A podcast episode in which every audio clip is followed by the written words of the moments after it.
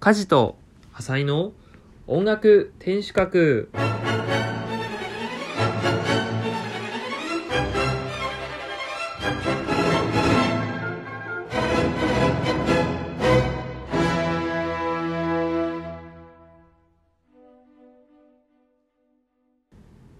この番組は同じオーケストラに所属する年齢も経歴も全く違う4人が音楽の新しい楽しみ方を見つけるゆるトーク番組です。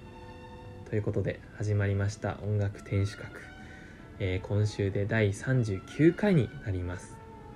はい、まもなくね40回を迎えようとしてるわけなんですけれどもここまでね来れたのも皆さんのおかげだと思ってます。いつもありがとうございます。はい。ということで、えー今週なんですけれども、まあ、皆さんねお気づきの通り、えーオープニングから家事一人でお送りしておりますというのもですねつい先日我々の定期演奏会が無事終演しました。はい。ということでその直前はですねやっぱね平日も練習とかがこう立て込んでて収録がなかなかねできないんですよ。だからそれを見越してですね過去にストックとして取っておいたものをね今日流そうというわけですよ。はい。まずね、えー、おととい終演したばかりの自分たちの演奏会について簡単に触れておきたいなと思うんですけれども、えー今回はですねメインの曲がなんとベートーベンの「運命」でした。はい、えー運命といえばねこの番組でも何回も言ってる通りですね。僕がクラシックに興味を持つきっかけとなった思い出深い楽曲です、えー小学校6年生の時に、えー自分の運命の解釈を刻みつけたいっていうところからですね、えー僕の音楽への情熱っていうのが出発してるわけです。はい。でもね当時見えていた運命と今回時間をかけてやってチェロ奏者としてやって見えてきた運命っていうのは全く違いますね。うん。当時はね言ってしまえば、えー自分の思うテンポで運命を指揮している自分を想像妄想することが好きだったんですね。うん。でもいざ自分で演奏者としてねやるってなった場合、えー細かいアンサンブルとか音程とかリズムとかねもっと細かく言えばオーケストラのねそういうところから一から作る必要があるわけですよ。つまりねその妄想している自分にたどり着くためには必ず過程があるってとこなんですね。その過程っていうのがすごく難しい。まあワクワクもするんですけれども難しいんですね。うん。僕は昔家庭にワクワクするっていうよりもなんかそのね自分が振ってる姿を妄想するのが好きだったらしいんですね。最近気づいたんですけど。うん。でもその過程っていうのがねあるっていうところ。まあその辺りでねすごくね気づきの多かったと言いますか。またね新たな課題がいっぱい残ったね演奏会だったんですけれどもある意味ね、えー僕の大好きな運命が演奏できたっていうことはこう夢が叶ったわけですよ。うん、実際演奏するのは2回目なんですけれども、まあ、1回目はねベートーベンの交響曲を全曲やった時のことなんでまあはっきり言ってね全然研究できてなかった。でも今回はじっくりね時間をかけて研究できたので本当に新たな側面が見えてきてすごく良かったなっていうふうに個人的に思ってますね。えーそれからえ今回のね指揮者が、えーいつもねお世話になっている方じゃない初めての方だったんですね。えー今ね飛ぶ鳥を落とす勢いといいますか若手で最注目株と言われているね方なんですけれども、えその方のですね話をですねいろいろ伺う機会があったんですね今回。でその時に話しててすごく印象的だったのがですねあのすごくアドバイスをくださったんですよ。でその一つがあのぜひね指揮者の動きがオーケストラ側から見てどう見えてるのかっていうのをしっかり研究した方がいいっていう話だったんですね。まあ、どういうことかっていうとその動きっていうのは、まあ、棒の動きだったりとか体の動きっていうことであってまあなんかね言動とかそういうことじゃないんですけれどもでどういうことかっていうとなんか日本の式教育っていうのは図形を描くところその基礎までは教えるんだけれどもそこから先は、えー、教えてくれない。むしろこう鏡を見たりね動画を撮って練習するっていうのはナンセンスというか恥ずかしいことなんじゃないかって思われる風潮があると。確かにそうですね。僕もなんか最初ね3拍子だったら最初、えー、左行って次右行ってで上があってっていうねこういう図形の描き方っていうのはねとことん勉強するわけなんですけどもそこから先のあの例えば左手の使い方だとか手首の動かし方だとかねそういうところまでは教えてもらえないんですよ。うん。でもヨーロッパの方では結構ね指揮者は自分の動きを研究してるらしいんですね。確かにね僕も聞いたことあったんですよ。カルロス・クライバー鏡を見て練習してたっていうのがね。やっぱりねいくら図形的に正しくても例えばねクライバーとかに振ってもらえば絶対楽しいと思いません？あんなね流麗なもう見てるだけで楽しい式やっぱりねそういうのを目指したいですよねやっぱりたかが指揮法されど指揮法ですよ。指揮法に正解はないんだけれどもまあベターはあると言いますか。ねなんか逆に日本の場合だとまあある程度正解を踏まえておけばあとは何でも OK みたいなところがあるらしいんです。でそうじゃなくて自分が欲しい音とかあとオーケストラにどうやったら親切かとか、まあ、親切を超えてさらにどうやったらオーケストラを楽しませることができるかとかねそういう意味で含めるとやっぱりそれ以上のことを追求していく必要があるっていうのはすごく納得できる話だったんですね。うんまあ、その方もね自分もまだまだ研究途中だっていうふうにおっしゃってたんですけれどもやっぱそこって難しいんだろうなと思いますね。うんあとその方もあの僕と同じと言っていいのか分かんないですけどすごく人見知りだったんですね。うん。でも人見知りなりにどのようにね指揮者としての強みを見せているかっていうのがね、えー、すごくこれはね肌で感じたものなんですけれどもあったのでやっぱりねその辺は今後に生かしていきたいなと思ったところですね。はい。すいません真面目な話になってしまいました。で、え今回の内容なんですけれどもあのね皆さん覚えてますか？僕がね教育実習に行ったことについて話した回があったと思うんですよ、えー、家事先生になるっていう回なんですけれどもこれね結構人気回なので皆さんね是非まだお聞きになってない方は是非今から聞いていただきたいなと思うんですけれどもその時にですね僕が教育実習に行った時にまあ半ば無茶ぶりと言いますかえー、体育館でね20分弱の講話をしろと、えー、高校側から要請されたっていう話をしたと思うんですよ。えー、生徒1年生ですね、えー、何百人かに向けて体育館で教育実習生がしゃべるっていうね。それを、えー、実習開始の3日前とかに言われたんですね。何と。まあちょっと当時びっくりしたんですけれども。まあねなんとかやったみたいな。そういう話をねしたら「えどんな話したの？聞きたい聞きたい」みたいな収録でなってしまいまして、えー、それをね結局再現することになりましてそれが今日流すものです、えー、実際の実習での録音ではなくて、えー、収録場所で再現したものになってます。はい。当時使っていたメモをですね使ってうん。まあね再現といっても皆さん考えてみてください。体育館に大勢の生徒が並んでるのと、えー、家のね一室で、えー、相手は3人。僕以外のねメンバーなんで3人に対して喋るのって全然シチュエーションが違うと思いません？ね。だからすごくねやりづらいっていうか同じように再現できたかわかんないんですけれどもまあねあの意外と体育館でも生徒の顔って見えるんですよ。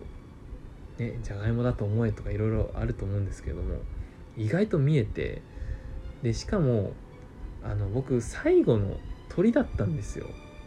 ね喋るのが。あのでこれ時間帯が悪くてあの昼休み後の5時間目に教育実習生の話をただただ座って聞くっていうねこれね真面目な話をしてしまったら絶対寝るなと思ったわけですよ現に申し訳ないけど僕の前の、えー、先生のね話の時点で半分ぐらいは寝てたうんでこれなんとか起こさなあかんっていうことがまあ前もって分かってたのでちょっとねネタを放り込んだりしてます。まあそういうね努力の後が垣間見える講話になってるかもしれないので皆さん温かい目でお聞きいただけたらなと思います。あ最後にこれだけ、えー、こんなに人見知りでシャイで口下手な僕がどうしてそのね講話っていうものをやり遂げられたのか。そのねポイントになったのが演じる力なんですね。この演じる力っていうのはこのラジオもそうだし、まあ、式台に立った時も使えます。え根本のねこのシャイな性格っていうのは変わらないわけですよ。ちょっと恥ずかしがり屋と言いますかね。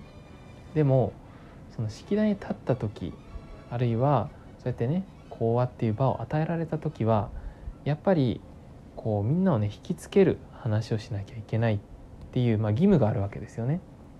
だから、まあ、ある種ねこうお面をかぶったような気分でこう俳優になった気持ちでこう演じるんですよ。そういう人を。うん、でこれっていつ気づいたかっていうと僕ね中学生の時のマラソン大会で僕基本的にあんまり大きい声を出すっていうのがあんまり苦手で、まあ、家じゃワーキャー騒いでるんですけどね。なかなかね外じゃ恥ずかしがり屋なんで。大きい声出すの苦手だったんですよ。でもねちょっと今日応援してみようかなと思って。でかい声で。で自分吹奏楽部であのねなんと男子1人だったんで女子の部で出たんですよ。ね、女子の部でね区間賞を取ったんですけど、まあ、そんな話はいいとしてあの、まあ、この話はねまた今度詳しくしたいと思うんですけどもその時になんか応援してみようかなってなんかこう思ってですねふとめちゃめちゃでかい声で応援し始めたんですよそしたらねただただ場に馴染んだんです場に馴染んだそして自分もこうテンション上がってきたしなんかね部全体もそういう空気になってきたんですよ。うん、不思議なことに。なんかね僕本当にこんな話を長々としたってしょうがないんですけど前ね熊本にウルトラマンランドっていうのがあったんです。ね、今なくなっちゃったんですけどそこであなんかヒーローショーウルトラマンショーっていうのがあって怪獣とかねあの人間サイズの怪獣と人間サイズのウルトラマンが戦うショーがあったんですよ。その時に、えー、ね、司会のお姉さんが「さあみんなもスペシウム光線を一緒に出してそしてウルトラマンに頑張れって言ってね」ってっていうわけですよ。でもなんか僕恥ずかしがり屋だったのかなんかサイコパスなのか知らないですけどあのそれ言わなかったんですって親曰く「頑張れ」ってみんな言ってんのに。まあそういう人間だったんですよ。でそれでまあだからそういうマラソン大会で応援しないのと同じわけです。逆に恥ずかしがって場で浮いてるみたいな。フェスでタオル回さない人みたいな。めちゃめちゃ目立つでしょ？逆に。ね。だからそういう恥を捨てて演じるんですよ。ね、そして一歩踏み出せばなんじゃなんてことないじゃん。みたいなまあちょっとそれとは違うんですけどね。あのまあそういう感じで、えー、本当の自分っていうものを乗り越えてこう、えー、志村けんさんのコントでねカツラをかぶったり、えー、メイクをしたりするのと同じようにマインドをそういうふうにセットしてやることによって、え、なんともねこうやっていうのをえー、遂げることができた。と思いますもちろん式台の上では、えー、こうね恥ずかしいことも言った方が伝えやすいこともある、ね、その方が盛り上がるしね場もね。だからねこの演じる力っていうのはすごく大事だなと思ってます。うん。その演じる力っていうのを認識せずとも自然にできるようになったらよりいいんですけどね。うん。いやまだまだね経験を積む必要があるなと思ってますね。はい。すいません。長々と話してしまいました。じゃあこう振ってみましょうか。ではどうぞ。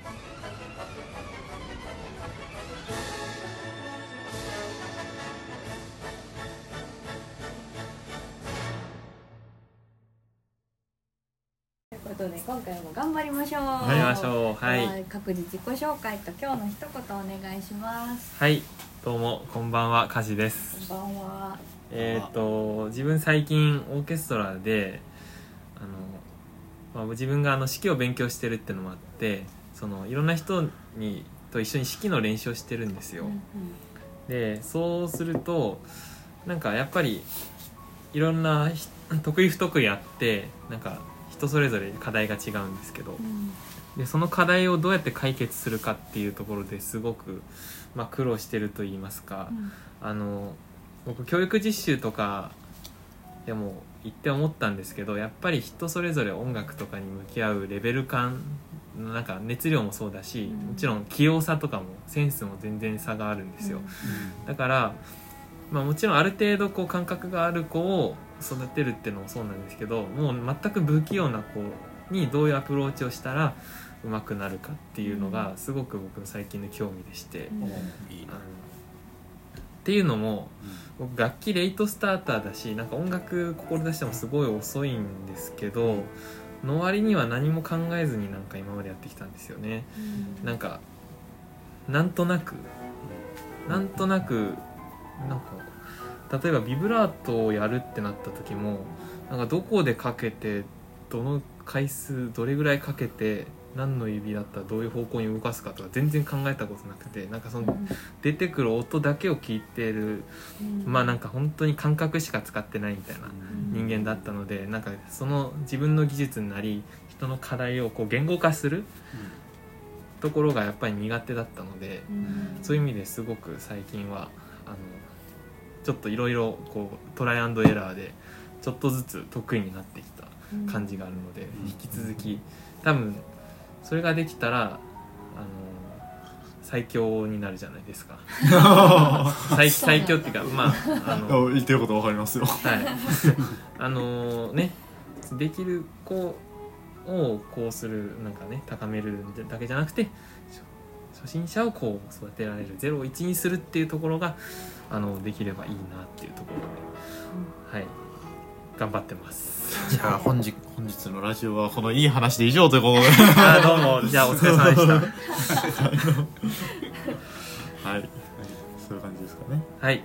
はい浅井ですえーっとそうですね。あの、まあ、僕は全然感覚派じゃなくて全然あの何なら言葉で説明しないとできない派でとかいう話はちょっと全然よくてですね。えーっと最近、まあ、あのうちの手では運命をやっているということで運命の話題がよく出ると思うんですけど、まあ、あの運命をやっぱよく聞いててあの以前の運命の話でもありましたけどあのあれは鳥の鳴き声である実はみたいなうん。話あったじゃないですか、運命の運命は各扉を叩くのであるっていうのは後付けで割とみたいな。うん。プロモーション用ですみたいな。えそれがなんかやっぱそうなのかもなってちょっと思ったことがありまして、っていうのはあの4楽章でうん。ピッコロが入るんですよ。うんうん。あの入ってくるんです。そうそうそうそう あれがね本当に鳥の歌声に聞こえてくるんです。よであのまあそのねやるから何回も聞くんですけどあれなんでここでピッコロ入れたんだろうなって思ったりしたらなんかあのトロンボーンとかコントラファゴットを入れたのはすごい当時はオーケストラ工場局に入ってなくてでトロンボーンが結構その神聖な教会の音色を司るような楽器だったっていうので、でまああのベートーベン自身は運命って言わずにあれを大交響曲って言ってたぐらいなんで、うん。やっぱその壮大なものにはしたかったんだろうなと思っていたんだろうなと思ったんですけどなんでピッコロ入ってんのかなと思ったんですけどある時鳥の歌あ鳥の音色に聞こえてきて、でよくよく考えると田園でもあの2楽章の最後にあの格好の声だかなんだか知らないけど、なんかフルートなりオーボエなりピッコロなりであの辺でやらせてるじゃないですか、っていうのを思い出してやっぱベートーベンってただの鳥好きなんじゃないかなって思って。ただの鳥好き。いや偉大なるただの鳥好きなんじゃないかなっていう。野鳥の会。野鳥の会あの初代総帥入れて入れてあげてもいい。浅草が会長ですね。だとしたらあの運命への勝利って言ってる自分たちはどういう目で見てるんでしょうね。ベートーベンまあでもすごいやんかそのお気に入りの鳥のモチーフでもそんだけ大交響曲ですみたいな壮大なこの構想を組み上げるっていうのはやっぱ、うん。それはそれですごいやっぱ偉大なるただの鳥好きっ鳥好きだった。水木おじさていうちょっとピッコロを聞いて思いましはい。確かはい。たはい。あさこです。あの最近とある本を読みましてえっと芥川龍之介の「みかん」っていう、まあ、本というかお話なんですけどっていうのも私の好きな漫才師の一組でもあるドクター・ハインリッヒさんっていうあのに 知らないですあやさんとみゆきさんっていうあの京都だっけかな出身で双子の漫才師なんだけどその人たちのラジオでなんか「おあの話ええよな」みたいな言ってて。あちょっと聞いてみあ見よ読んでみようと思って読んでみたんだけどすっごい短い話で。なんかまあ芥川龍之介が、まあ、汽車に乗ってた時になんか後からこう何歳13歳とかって書いてあったかなぐらいの女の子が、まあ、乗り込んできてですごい身なりもみすぼらしいしなんか薄汚れてるしもうなんか最初はその子と一緒の空間にいるのがもう嫌だぐらいの感じで言ってもう散々な言いようで。でなんかその子が途中でトンネルの途中でこうめっちゃ頑張って窓を開けようとしててでガンって開けたらもう黒い煙が入ってきて、なんか俺喘息持ちだからすげえ咳込んじゃったマジぶん殴るぞみたいなぐらい 書いてるんだけどなんかなんでその女の子が窓を開けようとしてたか開けたかっていう謎がその直後に解けるんだけどなんかその貧しい村みたいなとこ通った時になんか男の子がちっちゃい男の子が3人その列車に駆け寄ってきてなんかこう言って手をこう振ったりとかしててでその女の子がその子たちに向かってこうみかんをパッと投げたと。それは多分自分の弟たちでこれからデッチ暴行先に向かうその女の子が見送りに来てくれたその子たちに、まあ、見送りありがとうみたいな感じでみかんを投げたんだでなんかもうその光景がなんかそれまで列車乗ってたのすごい退屈でなんか世の中もくだらないなって思ってたけどなんかすごい心を動かされましたわ。っていう話なんだけど。はいはいはい。なんかしないけど私それ読んで泣いて。なんか芥川龍之介と一緒に心を動かされたまあ俗に言うエモいみたいな感情になって。なんかあんまりそんないっぱい芥川龍之介の本読んだことあるわけじゃないけどやっぱこの人文章うまいなと思って。そうあの青空文庫ってあのネットにもう著作権が切れた作品あげてて、はい。はい。あれで読めるので多分ほんと5分ぐらいで読めると思うので、うん。もし時間があったらぜひ読んでみてください。はい。えー、塩屋です。うんこの前ちょっと練習の時になんか前で練練習を見るみたいなうん機会があはいはいはい。あったの覚えてる。うんはい。あれどうだった？質問だった。どうでした？あれ？どうぞ。あじゃあ家事からどうぞ。いやなんかちょっとねあの申し訳なかったというか何が？うんいやあのーあもう忌憚なく忌憚なく言う。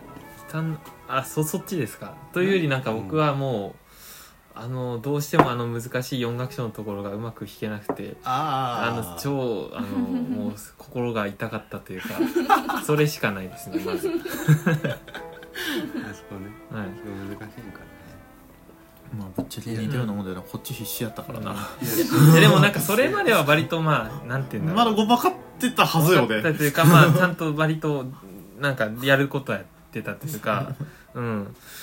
な時はなんだろうな。なんか塩谷さんの表現の仕方があの意外となんだろう。うんうんうんというやつもあればうん。なんかもうなんだろうな。いやいいいい意味であの失笑しちゃうような感じの。大丈夫。ちょっとタイムタイムタイム取ります。失笑って大丈夫？あのこの言葉に一切使われない言葉やけど大丈夫。失笑っていうのは笑いがこらえられなかったっていう意味ですかね。あーあえそうなんだ。大丈夫？俺ら言いくるめられてないよな、ええまあ続けてください。はい。ななんだったかな。特になんか僕それその時じゃないんですけどあの山岳賞のあのパーレンやった時にあの鼻の穴を広げて弾くような感じって言われたんですよ。誰が？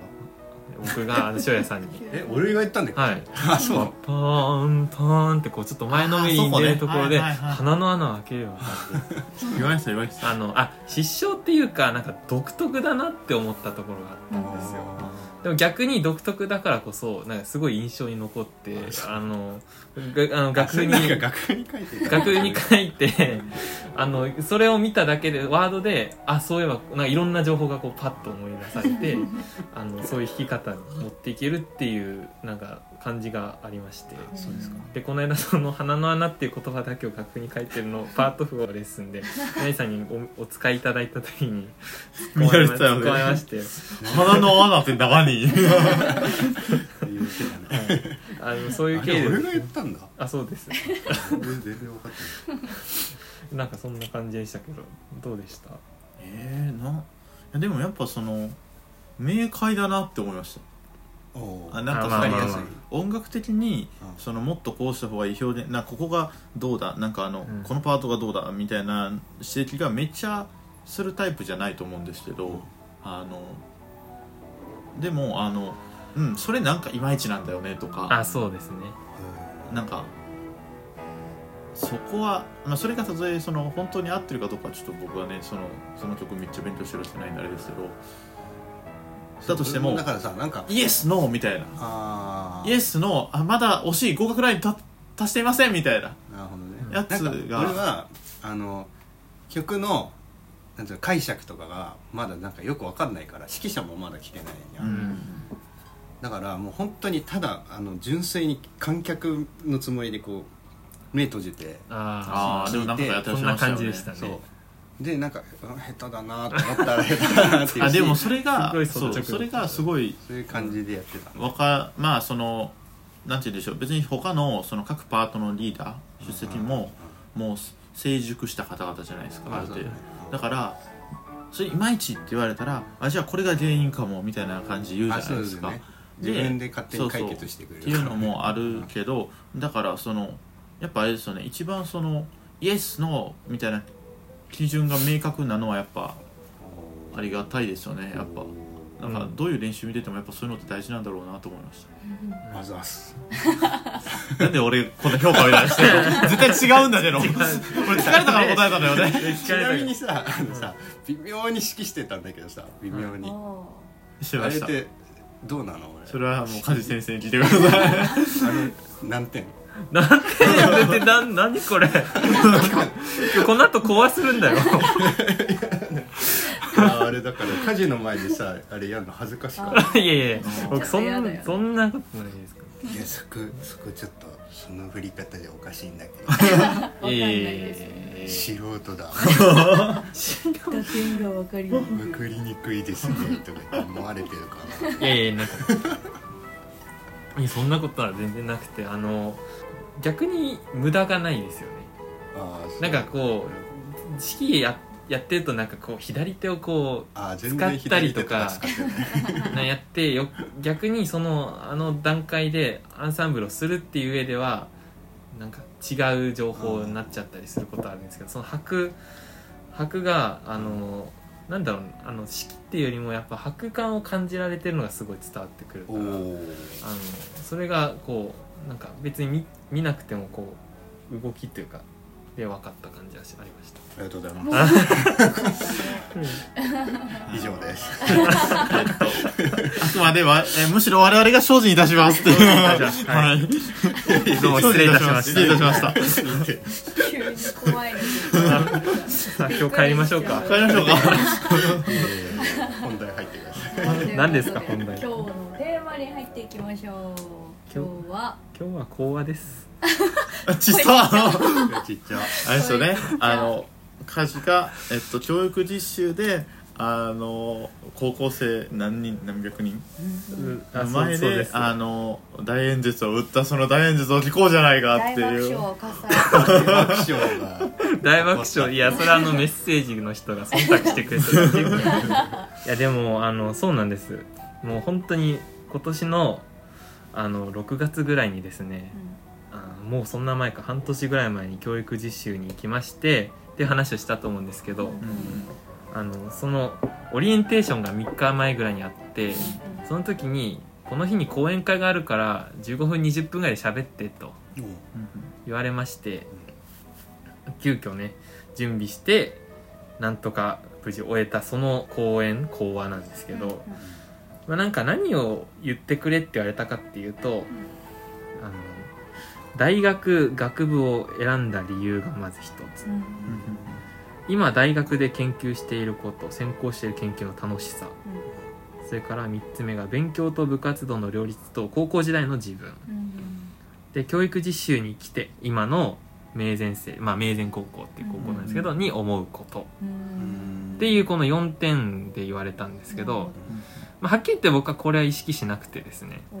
あのーまあ要は面白いもの勝ちだなと。あやばいハードル上げた。すごい。いいですね。いやでもねあのそのまま話していただいてそれこはそそれこそあの芥川龍之介の「みかん」みたいにこう粋なタイトルじゃない。ですかあの歌詞には一言も出てこないのになんか牛塩タン定食800円みたいなタイトルつけるとか 大塚愛みたいな。あああいう 粋なやつをやりたくて。なるほど。すごいどんどん上がってるけど大丈夫。そう。そう前の長いければ長いほどね。やばいな。なんかこれあのハードル下げる予定だったんです全然揃ってない。今のところうなぎ登りです。だからあんまりこうきっちりしたやつじゃないしあんまり内容もないですけど、だからそのねその場の空気ね優先それさあのその現場の状況はどういう状況だったの？そのみんながはい。体育座りしてるの。そうです。あ何人ぐらいいあたの？あのですね一僕は12年生担当だったのーでうん。えっとい多分一学年が 40×78 クラスおー多いね。430まあだから600人ぐらいですかねやべえな600人の前で喋ってプラス結構すごいね。先生たち。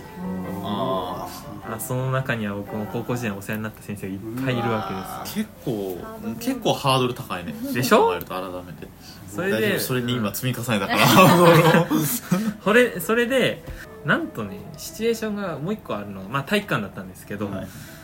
時間帯が5限とかだったんですよ。うんだからもうそれが終わったら帰れるっていう、うん。まあしかもお昼ご飯も割と最近食べたみたいな、なんでみんなもう睡魔が襲ってくる時間帯なわけですね。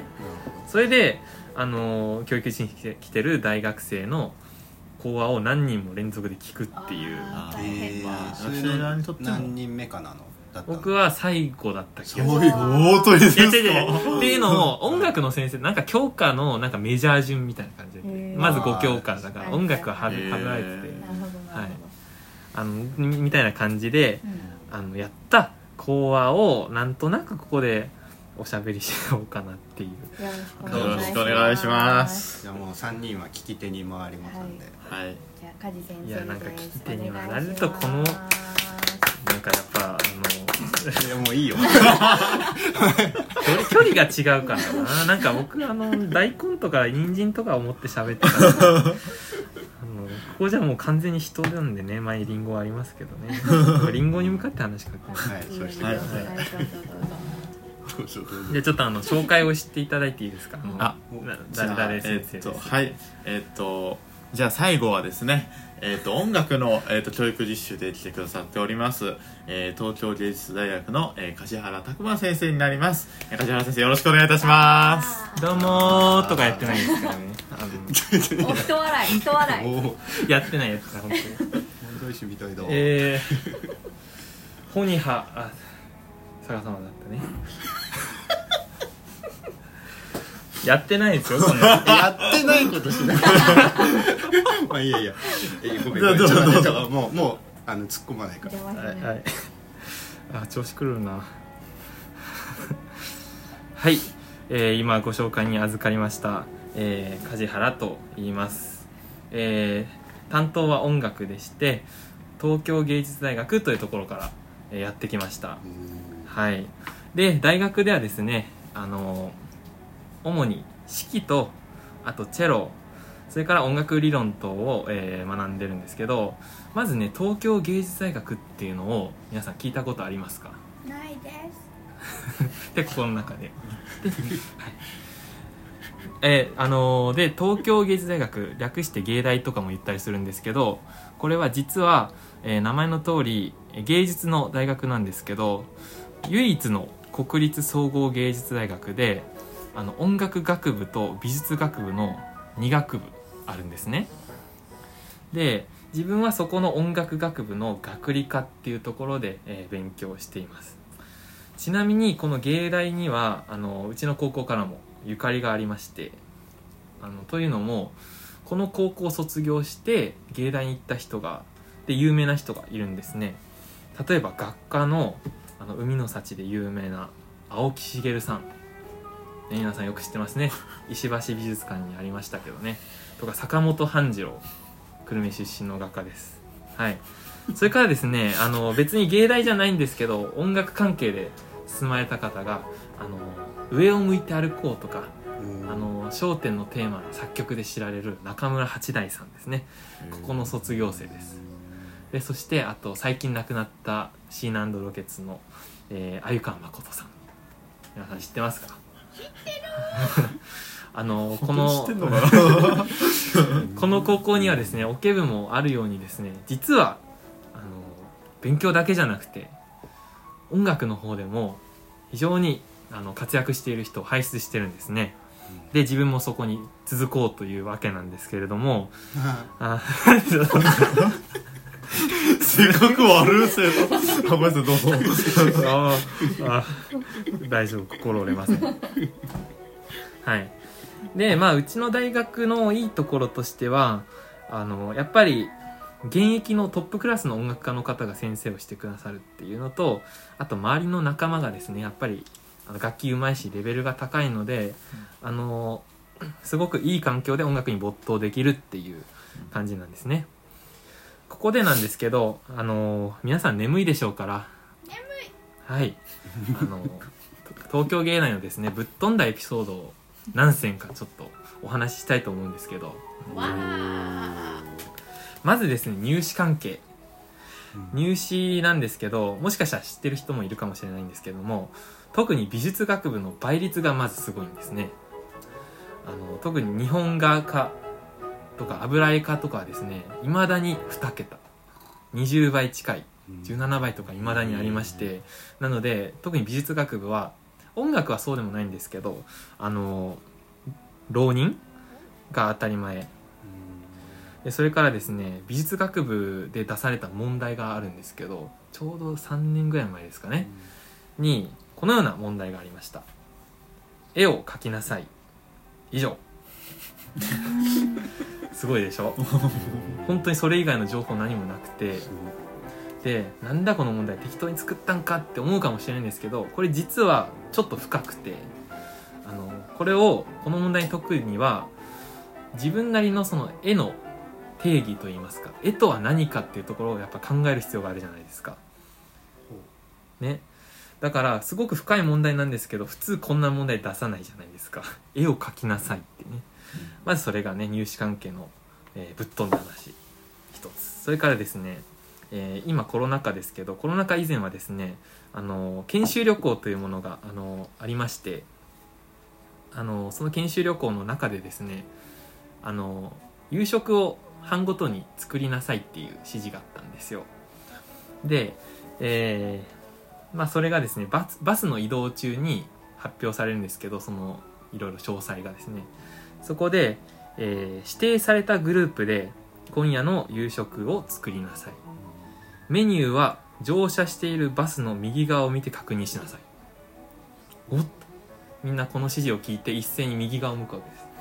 そしたらですね、まあ普通にもう窓が見えてあるいは隣の人の横が見えてるだけなんですけどそしたらツーッと横に乗用車が現れてでその窓が開いたかと思いきや手がニョキニョキっと伸びてきてで何何やら紙を持ってると。そこに何が書かれてたかっていうと「カレーともう一品」って書いてあったんです。何のためにやってるんでしょうね。はい。あのわざわざねこういう凝ったことしなくてもって思うかもしれないんですけどやっぱそういうね真面目に不真面目と言いますか無駄なことに全力でやるのがあの芸大というところでして解決ぞろり真面目。歌わせないでください、はい、えーっとそれからですねまああとはですねあのまあいろんな人がいるんですけど特にね髪色が本当にもう七色だったりですね。あとまあ本当に変わった芸術というか個性的な人がいっぱいいるんですけどその中でもねちょっと変わった人種がありましてその名も声楽家ですね声楽家は何が特殊かっていうとなんて言っても声がでかいんですよ。はい。あの大学の近くにカフェがあるんですけどあのそこで僕、ね、あの友達と2人であのお茶してたらあのめっちゃうるさいグループがやってきたなと思ってそしたらあのうちの声楽科であの店入ってくる瞬間僕2階にいたんですけどね。その1階から入ってくる瞬間からもう声が聞こえてた、はい、もうまるでねそこにある鳥類センターの鳥のようでしたね。笑うとこですよ。あ中九州限定トークね。そうそうそうそうはい どうぞどうぞ。という感じでですねとっても面白い大学なんですね。はい。じゃあまあ皆さんね目が覚めたと思うのでここら辺で話を戻しますとまずですねその式を勉強してるって言ったんですけどそもそもこれに興味を持ったのがですね小学校のそれこそ音楽の授業だったんですよあの3人の指揮者であの同じ曲を振ってるのを聴き比べてでどう違うかっていうところであのものすごく違ったんですね。だから自分もこのあの指揮というものをやって自分の好きな演奏を刻みつけたいなっていう思いからあの音楽に興味を持ってですね。それからあのチェロはですねここのオーケストラ部で始めたっていうのとあのあのとかあるんですけどまあもう一つね僕は学理科なんですけど指揮科っていうのがあるんですよ。ただこの指揮科っていうのはまず定員が2人しか取らないっていうね毎年。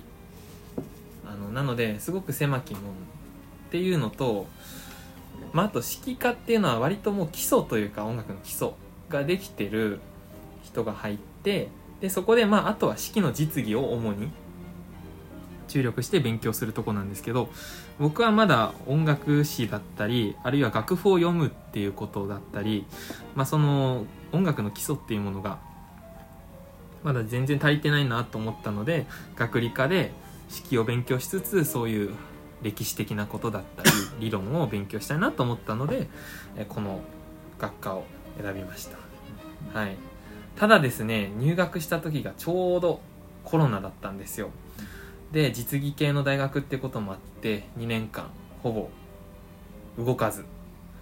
そこで僕は外部にコミュニティを作りたいなっていうことで動いていたオーケストラに入ったり、えーしてですね。今もそこのあの学生のオーケストラであのチェロを弾いたりあとはあの時々指揮をしたりとかそこで勉強させてもらってます。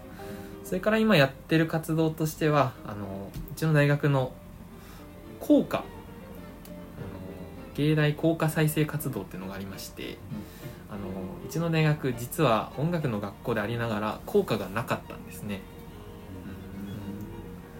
ね他の学校にはいろんな。早稲田早稲田早稲田。早稲田の人がいるのはおかしいと思うんですよ。そのまあどうぞはい。他の学校にはこうさうちのうちから出た作曲家が他のいろんな学校の作曲をしてるのに自分の母校には効果がないってなんかおかしな話ですよね。荒野の白馬かというかね。あのでも実はあったっていうことが。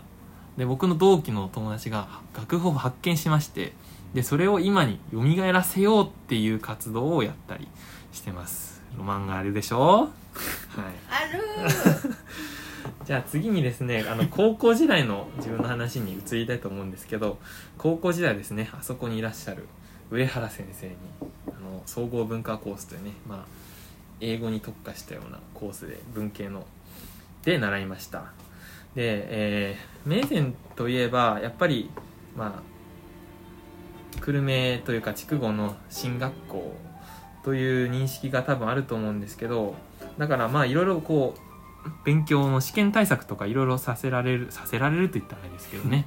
あの すごく勉強に力入れてるじゃないですか。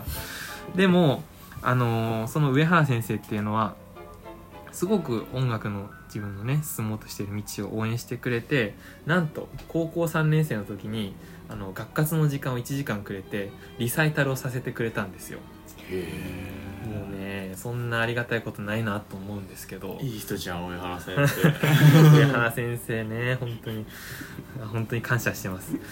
であの進路を決めたのが高2の中盤ぐらいで、まあ、少なくとも音楽大学には行きたいなと思ってたんですけどまあ大学名はもうちょっと後に決めたかな。でも音大に行きたいって思ってからは毎朝ソルフェージュといってあのピアノで弾いた音を書き取ったりするあの耳を鍛える作業をですね。朝音楽の先生に付き合ってもらってやってました。あのちょうどその頃に朝課外っていうのが必須じゃなくなったのでその時間を生かしてですねあの1時間ぐらいあの朝ソルフェージュをやってました。でそれから休み時間に作曲の基礎である和声の勉強をしたりとかですね。でそれを当時の音楽の先生に見てもらったり。で音楽の勉強をする一方で授業に関しては割と真面目に参加してたっていう自覚があります。あのさっきも言ったようにですねあのあ間違えました。いやそそこ違います。カットカットはい。あの大学が国立なので、まあ、センター試験っていうのを普通に受けなきゃいけなかったんですよ。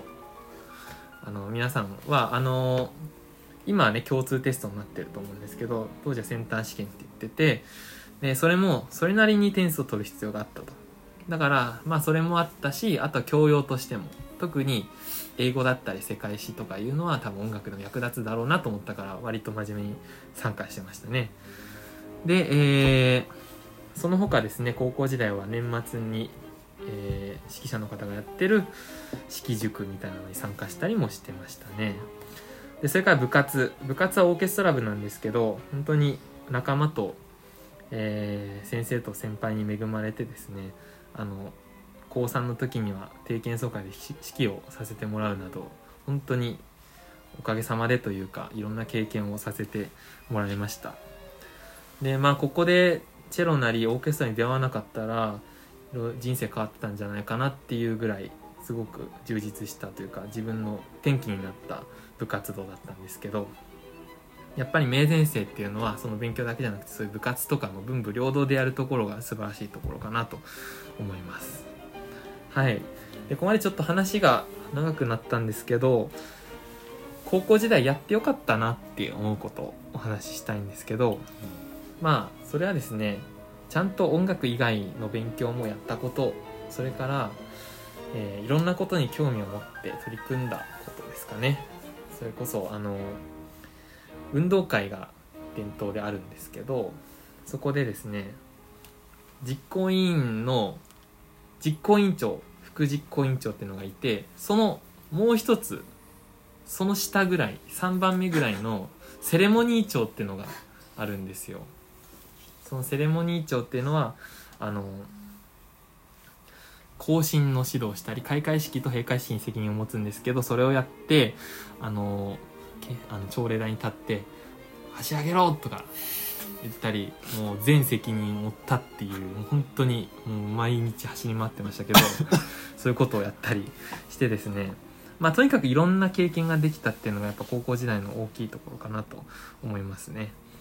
まあそれこそ時間とあと労力の使い方をやっぱり工夫したっていうのが一番ですかね。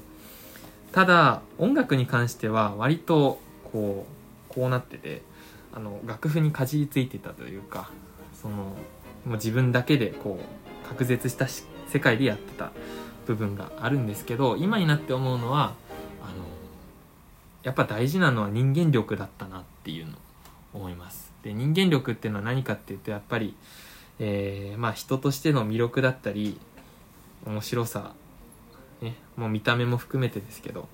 あとはなんかこいつと一緒に遊びたいなとか仕事したいなってまあ思ってもらえるかっていうところだと思うんですけど、まあ、そこにはあんまり視点がなくて、まあ、自分は自分だけで音楽を目指すみたいなところがあったんですけど結局人生を変えていくのって人の縁だと思うから今隣にいる友達とか先生とかをぜひ大事にしてほしいなっていうのが自分のあの後悔といいますかがあります。はい、やっぱりね人とのつながりが道を開いていくと思うんですけど AI の時代特に音楽とかってどういう道を進むかってすごくわからないんですよ。当然 AI の方が人を感動させる音楽を書くかもしれない。時代が来るかもしれない。でもそれでもやっぱり通用するっていうのがその人間力じゃないけどその人としての人間らしい魅力みたいなのが多分通用すると思うんですよ。そのためには本当に友達を大事にしてそしていろんなことにの経験を積むことが大事だなと考えます。本当に食わず嫌いせずに高校時代いろんなことに興味持ってチャレンジしてもらえたらなと思いますね。全ては勉強だと思うので。そしてやっぱりさっきも言いましたけど友達も大切にしてください。じゃあ僕からは以上です。という話でした。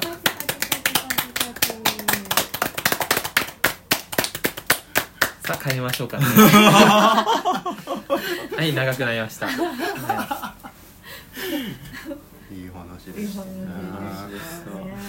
やいやいやあのまあほぼネタネタで時間使ったんですけどね。ーえ？どういうこと？ほぼネタ？ほぼネタ。最初前半とかはあんまり中身ないでも割とオーダーに沿ってるなというそうだね。気はしました、恥ずかしい。オーダーにも沿ってる。結構真面目だった。で真面目に。恥ずかしい。恥ずかしいな。でも多分前半のネタをちゃんともっと間を取って詳しく話したんだったらまあまあそっちの要素もあったんだろうなみたいな。あのそうですね。なんかまあそこに全振りしてた部分があるので。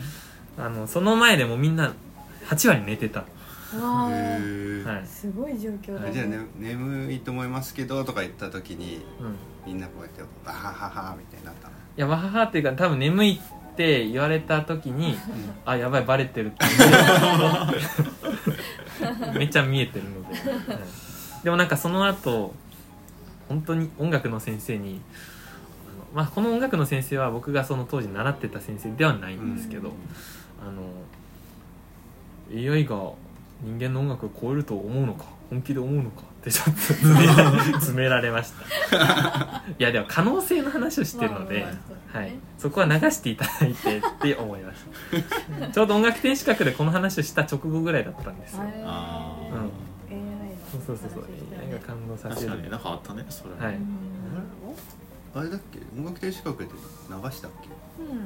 うん。流したかあれ？な流したかもなんかさ AI の話ってうん本編の前になんかあ雑談してたそうんやでした。雑談だったかもしれない。雑談か流れてないやつだ。うん。そうだ録音はしてたかもしそうだそうだ結局採用はされてないんだ。うんそうあ始まる前もしかしたらストックとしてあるのかもしれストックでない、あるうん。はい。あ終わりました。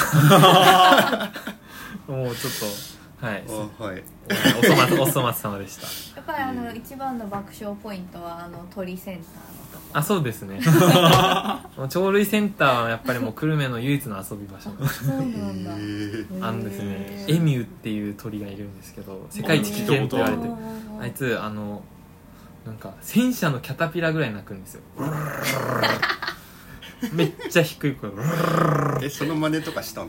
してないですよ いやあのね高校生ってやっぱりあのすすっごい反応が素直なので、あの寒いと寒い顔するんですよ。